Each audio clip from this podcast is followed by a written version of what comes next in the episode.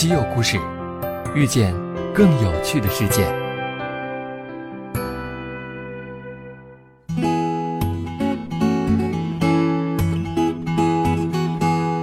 西门子调频一八四七的听众朋友们，大家好！今天的稀有故事，咱们来聊聊向日葵。在青海格尔木的郊外，茫茫戈壁滩上，有一大片由太阳能电池板组成的向日葵花田。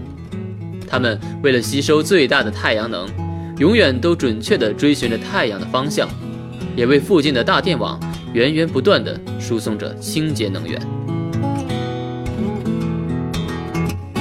大家去过青海格尔木吗？它是青海的第二大城市，海拔两千七百八十米。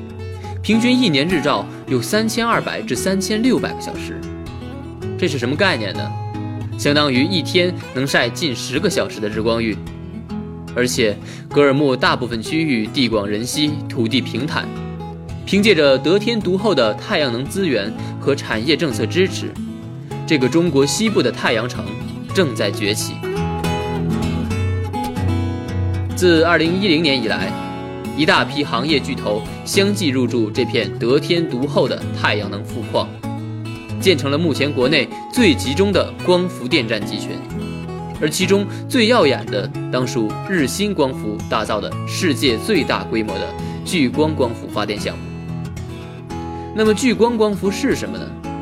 它是指利用光学元件将太阳光聚集到极小面积的高效聚光电池上。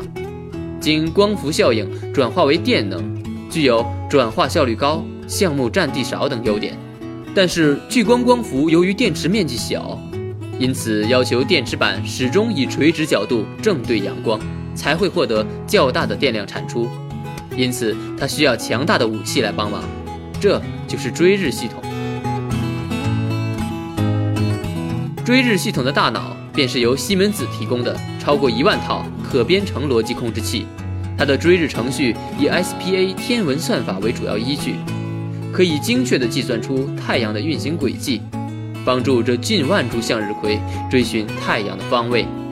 SPA 天文算法是由美国能源部开发的，能计算出相对于地球表面上任意位置的太阳精确定位，误差在正负零点零零零三度之内，有效期到公元六千年之久。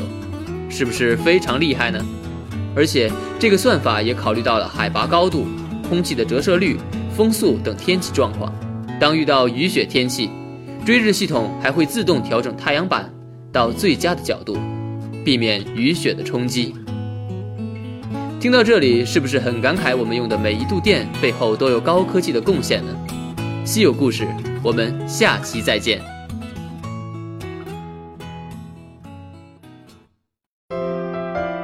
关注并订阅西门子调频一八四七，用知识唤醒你的耳朵。